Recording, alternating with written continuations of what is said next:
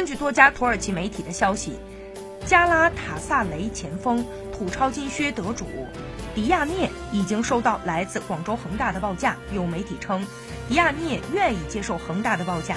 这笔转会的交易已经进入到操作阶段。与此同时，恒大方面能够给加拉塔萨雷提供超过一千三百万欧元，约合人民币一亿元的转会费。